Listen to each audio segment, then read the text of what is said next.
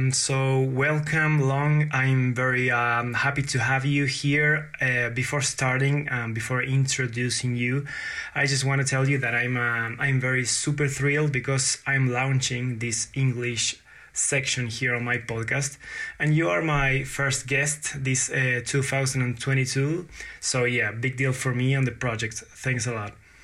Well, first of all, thank you for having me. Uh, it's a pleasure to to be here and to see you and to talk to you, and also to be the first English-speaking guest. That's that's an honor. Thanks a lot again. So I'm going to start right off the bat with the first question that comes to my mind when I found you uh, randomly on Instagram. Uh, where are you from, and how you ended up doing this amazing job? Well, that's uh, a long story. Um, I'm based in Freiburg in Germany, so I'm very close to the border to Switzerland. It's around half an hour to go there, and to um, France, it's about 20 minutes. So, very close to different borders to visit different countries.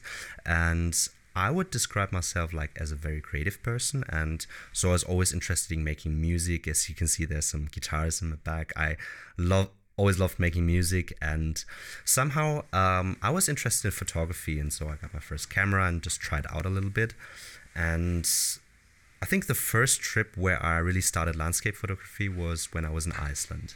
That was i think oh. 2017 it was just for fun because i saw some photos of the icelandic landscapes in the highlight, highlands and it just looked looked amazing to me. And um, and it really was when we were there. It was was a beautiful trip and I really wanted to capture like the scene there and mm-hmm. the feeling that we had on this trip.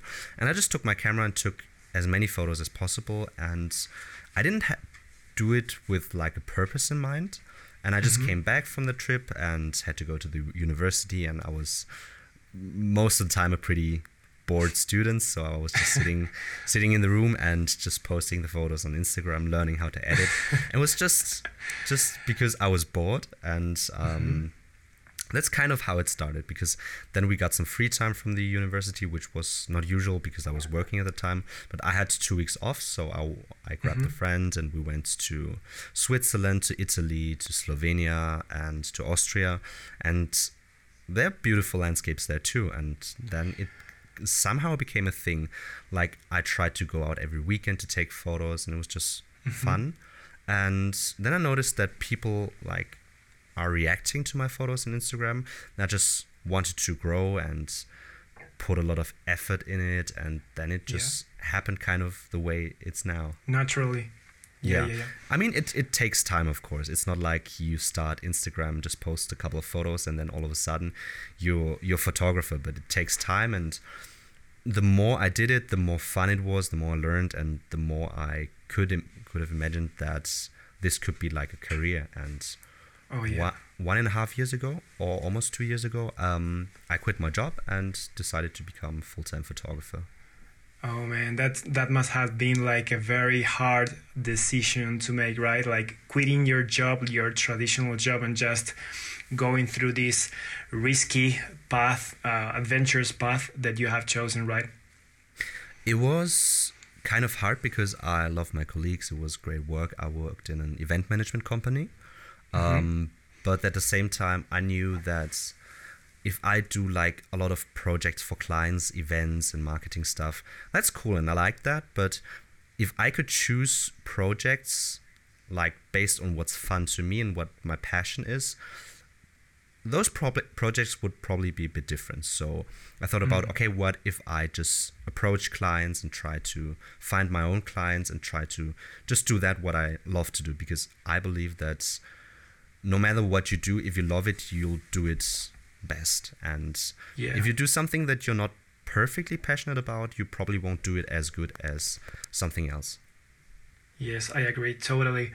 Um, take me through your travel routine as a travel content creator. Like, I just I'm very curious about like from the third from the first thought to the fruition of that idea. Like, how's the process behind this travel content creation job?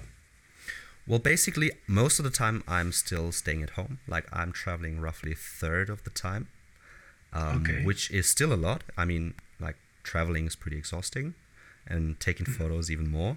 Uh, so most of the time I'm at home, like doing some office work, and I'm not only doing travel photography, like I'm also doing a lot of video work and other social media work for clients.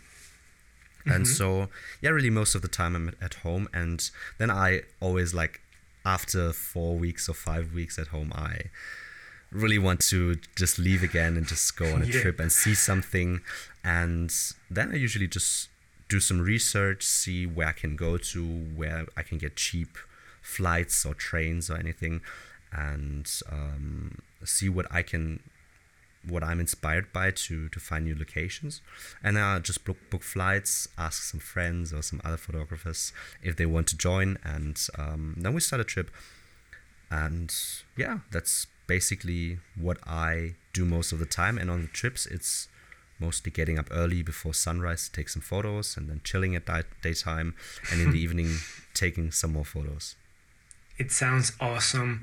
Uh, let me. Uh, I think that in this kind of of social media environment, influencer influencer environment, a lot of times you must get this uh, phrase of like, "Oh, you must be traveling full time. Your life must be so nice because you're always like enjoying uh, enjoying like cool sunsets or great landscapes and just having amazing experiences all the time which i'm pretty sure that you have but like as you said like 50% or most of the time you're just at home working in front of the computer. Um, so it's it must it must be must be very misunderstood. It is definitely because like people know traveling when they have free time and for them it's just fun. And for me it's of course work which sounds nice because like working from norway from iceland is is still oh, amazing yeah. but in the end it's it's it's it's work. Like i'm not a person who would like get up very early in the morning and i have to find myself out of the bed every morning like oh, when yeah. we're getting up. Like in summer in in in central europe you have to get up like at sometimes three or four to to climb up a mountain to be there at five or six oh, when yeah. the sun rises. And that's that can be very painful sometimes. Stressful stressful very, definitely. very stressful. And then like trying to fit in a lot of locations in a very tight plan driving a lot sl- sleeping only three to four hours a oh, day yeah. that's that's exhausting but it's also fun i would say it's kind of like a roller coaster like normal if you if you're um, just having a normal nine to five job, everything is pretty mm-hmm. constant. So, like, you get better moments and some problems in the job, and then it's a bit worse, but it's not as extreme. And for me, it's like I have those moments which are so amazing when I'm traveling. It's just. It's just everything that I want, and then sometimes it's the complete opposite. It sometimes happens that I visit a country and everything just doesn't work the way I wanted to. Mm. For example, when I was in China, um, it took me one week to get the, dri- uh, the driver license. I had an accident. I couldn't get money no. from the bank account and lots oh. of problems. Or some in Iceland, I, I got stuck in the river, and you have those very bad moments. Um, mm. So yeah, yeah. that you probably wouldn't have with a normal job. So it's always up and down and i guess that that's the behind the scenes part that nobody gets to see right mm, like for most travel photographers that's true i try to in my instagram stories try to share those negative moments too like yeah. people fi- find it funny when we get stuck in the river or if i lose a drone in the forest that's always a shock to me but it's it's an interesting story so people are still I'm interested pretty sure in that. it is yeah, yeah, yeah, for sure. I'm just going to go back a little bit um, and I want to ask you what type of criteria you use when scouting locations. Like, is it all improvised? Do you do you do like some kind of full research? Uh, do you previously navigate on the internet just to discover new spots? How that process works? Well, it, dep- it depends on the country, of course, and on the time that I have for example, if I'm going to Iceland, I'll do very very thorough research to find all the places because we have very little time and everything is so expensive. You pay 700 euros for a car in the week, which is crazy. Oh Jesus! Um, yeah. So every day costs around 150 euros with everything, um, mm. and so I try to put in as many spots as I can. So I have to do a lot of research. And then uh, sometimes there are some trips which are a lot cheaper. For example, when we went to Jordan in November, December, Hmm. um, Mm-hmm. we had a rough plan which locations we wanted to see, but we didn't have like a timetable. So Mm-hmm. it was not like sunrise, we have to do this and this. So we just said, okay, in the first days, we're going to the desert, to Wadi Rum, and then we're going to see what we can do there. So that works in countries that are cheaper, and if I have a little bit more time. And in some countries, I have to make like a very specific plan, which locations I want to vis- visit, for how long, um, how many photos I roughly will get out of a location because I mean, for me, it's it's also a business. It's a passion, but it's also a business. So course, if I do a trip, I need to get my photos out of that, and if that doesn't work, it's like kind of like a bad investment. That sounds very it's like very hard, it's like throwing out throwing away money. It's like that. yeah, it's it's not throwing out money because like you still make experiences and still nice Oh, yeah. to be somewhere else to meet the people, but from the business perspective, it's it's bad. Oh, sure. Yeah, I, I, I totally get you. So uh, let me be a, a little bit more honest. Uh, your pictures are are sick, really amazing. Thank you. Um, what do you? My question, my personal question is like, what do you search for when you're shooting in the field? Like knowing that there are so many top quality landscape photos out there. Like, what are you looking for? What are, what are you after? So my plan is always to find locations which are nice and spectacular, but in the same time not as famous as most of the like Insta spots or hype spots are, because that's that's sometimes pretty tough. For example, if you here in Central Europe, you have those very famous places like in Germany, Neuschwanstein, the famous castle. If you Oh, go yeah. to northern Italy, you have like the Lago di Braies, which is so famous that you can see it every day. Uh, 10 times there. on Instagram and still beautiful places and I love to go there Yes. but I try to find places which are as spectacular as the famous ones but like maybe in different countries and people haven't heard of them haven't seen them and that's why I always try to choose travel destinations which are not as popular I've been to Kazakhstan I've been to China where it's kind of hard to get around without driver license I've been to mm-hmm. many different countries and Jordan, for example, and I always try to find those places which aren't that famous. Okay, that's that must be like the hard part also because that's just sitting in front of the computer and being there for hours and hours just to find a very interesting blog in which you can find like a pretty cool and hidden um, location and you just uh, say, okay, this is me. I'm going here.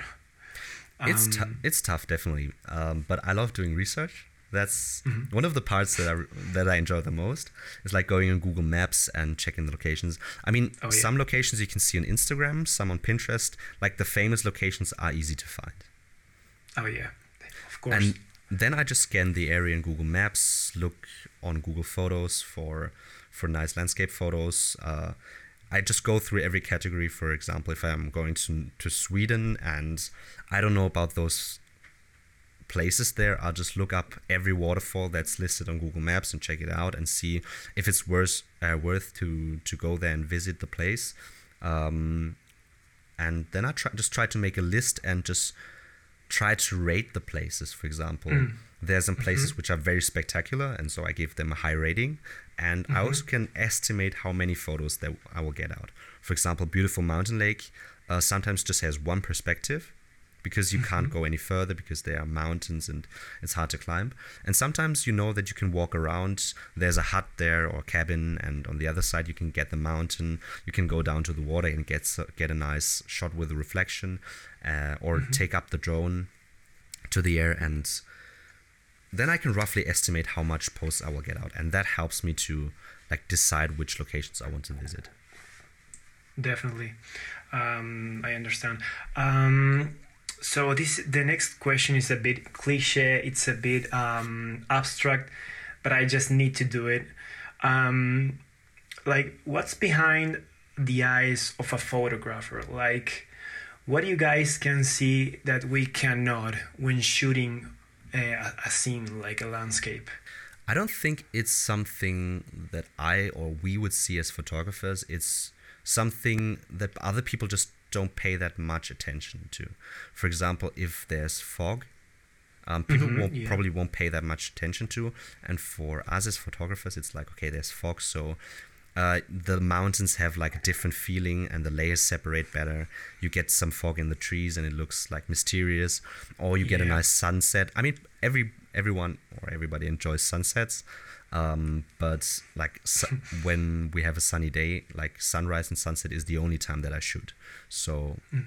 those are the things that I pay attention to that other people also notice. But it's not like people don't see sunrise or sunsets. Um, other people do enjoy that, but I just try to make it rational. Like I see a Okay. sunset, I know that there's good light, and then I use the chance to take photos. And it's kind of the same with perspectives.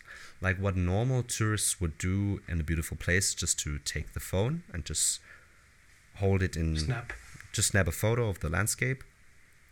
And what I would do in this situation is to think about the shot and how I would compose it. Like, for example, you can make a shot more three dimensional and give it more depth when you add a foreground to it and when you have more layers in the background. And that's what I al- always pay attention to like getting a nice foreground, which is maybe blurry, um, like a person or a subject in the photo. Um, is always important. Like some people just take photos of landscapes, which looks nice, but what I try to do to to like have a point where the f- viewer of the pho- photo can focus on is always to have a person in the shot, maybe a cabin, a car, but some kind of Oh, yeah. main subject in the landscape. Because otherwise, Yeah. it's just the landscape. Oh, Oh yeah, sure. And everybody Yeah. can take a, f- a po- a photo of the landscape. Besides, um, not in the way you do, of course, but this, um, beside that, I think that um, people can relate when they see um, a human in the middle of the scene. Or, or otherwise, I can understand like you can relate better with the vibes. For example, these sheds in the middle of the mo- mountains with a foggy environment like you can get the vibes like the lord of the rings vibes i can only imagine that so yeah i, I i'm always engaging with that kind of content um so my next question is like how you manage to balance the things you love to post or would or that you would love to post with the trending hot content that people are craving for nowadays Well, for me, that's not like a very difficult point. Like, I'm already over it. Like, mo- I have a lot to do with like local photographers who are just starting Instagram. To them, everything is new, and they ask me the question quite often. And for me, it's not that I have to like say, okay, this is a photo that everyone likes, and that's a photo that I like. It's not as black and white. It's most of the times the photos that I like are the photos that people like. I know that Okay. some photos that I like are not spectacular enough for Instagram, and that's fine. Like I enjoy the mood of a photo or like the colors, and I know that's not something people would like stop on Instagram and watch for a few seconds because it's just not that in- interesting to them. So I try to keep those things out of my feed, but I also wouldn't post content that I don't like. Like for example, I know if I go to uh, Lago di Braies, for example, it's it's a nice example because so many people do it. Um, I would get amazing photos. Like I've been there like two times in the last two years, Okay. um, and I took photos for other people, but I didn't post them because I know the photos are good from there, but I don't want to have them on my profile because it's like people have seen it too often. It's nothing special. People still seem to like the photos, but that's not what I want to have on my profile. So I just keep that out. So it's like the middle part, the photos that I like and the photos where I know that other people will like them too. it's difficult to find those spots. But also, I just wanted to say a quick comment. You are very close to the Alp section, to the Alps section, and this area around here. Uh, it's pretty amazing. It's uh, it seems to, to be like a paradise, even if you like these mountains scene and these hills and the green and the forests. Um, you must be getting a lot of content out of this area, right?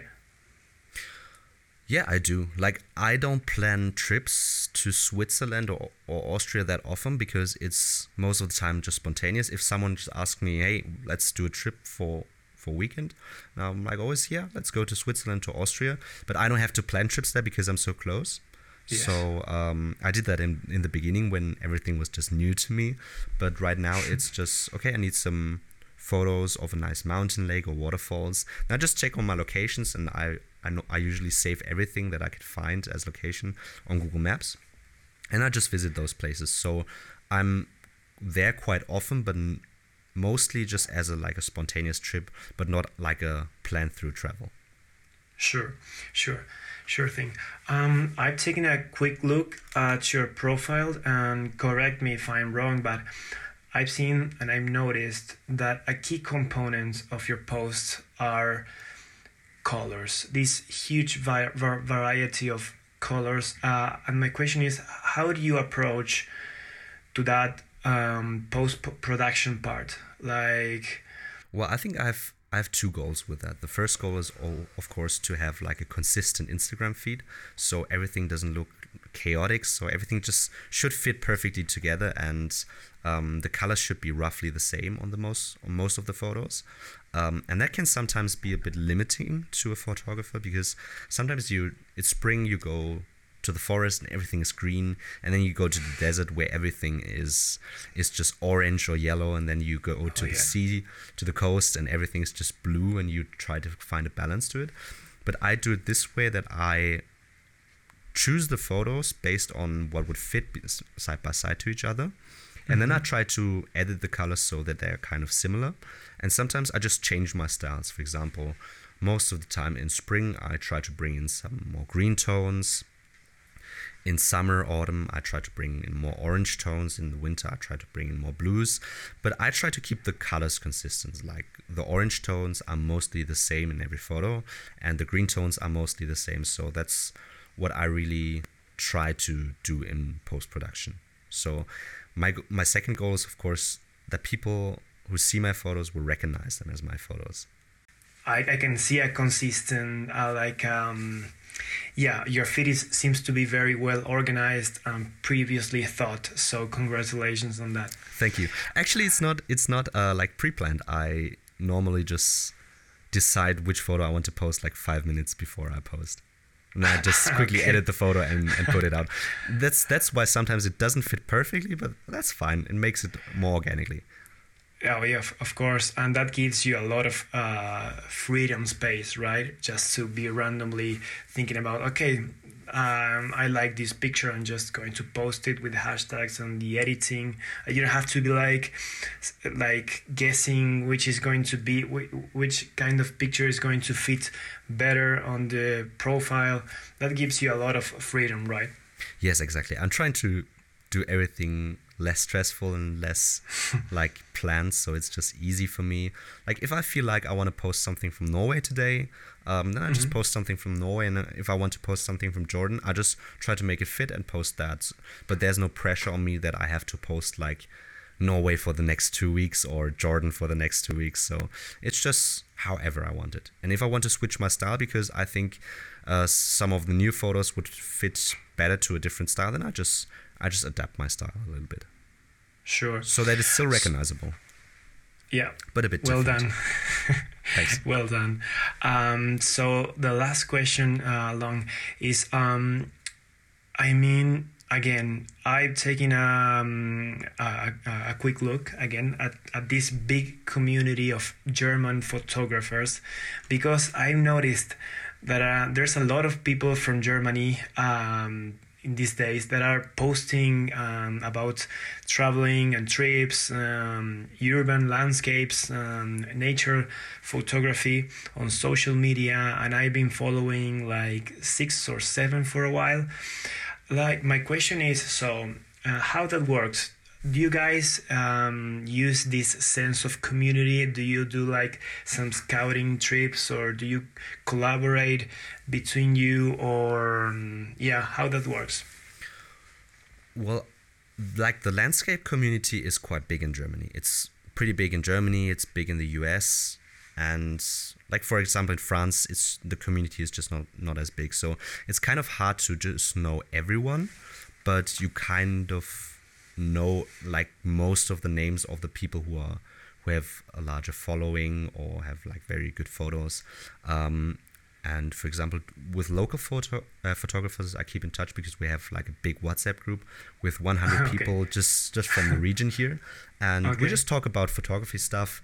And if someone needs help, someone else can give an advice, and it's always nice to have a group of people here. And for the others in Germany, I know a few of them. Sometimes you meet each other uh, during collaborations and then become friends and go on a trip. Or I'll sometimes I'll just ask people if they want to join a trip if I don't have any other fellow travelers or if I decide to go on a trip spontaneously. I just ask other people, um, and if they say yes, you spend some time together and build a nice relationship. And it's always beneficial for for for a self-employed person because Oh yeah. like if I can't do a job or if I'm busy and someone asks me, hey kid, could you do some photos for, for me? I say, no, I don't have time, but I can recommend you this person, this person. And it's the same with brands. Like if I work for an agency on one job and they are like, okay, we need two more persons. Do you know anyone? And I was like, yes, of course. I know like a handful of people and I trust them. So I can recommend them and they can do the same with me. Like some jobs that I have are coming from a recommendation of a other photographer Okay. or friend. Okay, I get it. So you're you're constantly giving a hand to your um yeah to your colleagues and also I, I guess that you you must be getting a lot of inspiration um it, and it and I can see there's a very competitive and healthy way of just creating and being a community right Absolutely. Like it's not in every niche the same on Instagram. I think the landscape photography niche is especially pretty nice because people have the same passion and do the same thing. I heard that it's a bit different in like the fashion beauty niche that people kind of sometimes don't get along with each other. Um, we we have that too in the landscape niche, but not as extreme. Like we're doing the same thing. We're going out early to take some photos and try to chase the best location and the best light uh, in the most beautiful countries.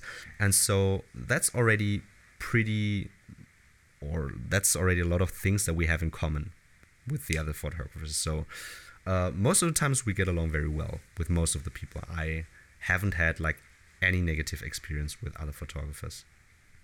That's At glad all. to hear. Uh, thank you so much, Long, for your time. Uh, I, I really enjoyed it a lot. It was a huge, uh, it was very eye opening to listen to what, what's behind like a, uh, a person who constantly, who is constantly traveling and taking pictures. Uh, so again, thanks a lot. I really appreciate it. It's been a pleasure. Thank you for having me. And if one of the listeners here has some questions about traveling and photography, you can always just send me a DM on Instagram and I'll write back. And I'm always glad if I can help and uh, give you some answers to the questions. And uh, yeah, it was a pleasure to meet you and hope you have a great evening. Thank you a lot. Thank you a lot, and the same for you. Cool. Thanks. See you.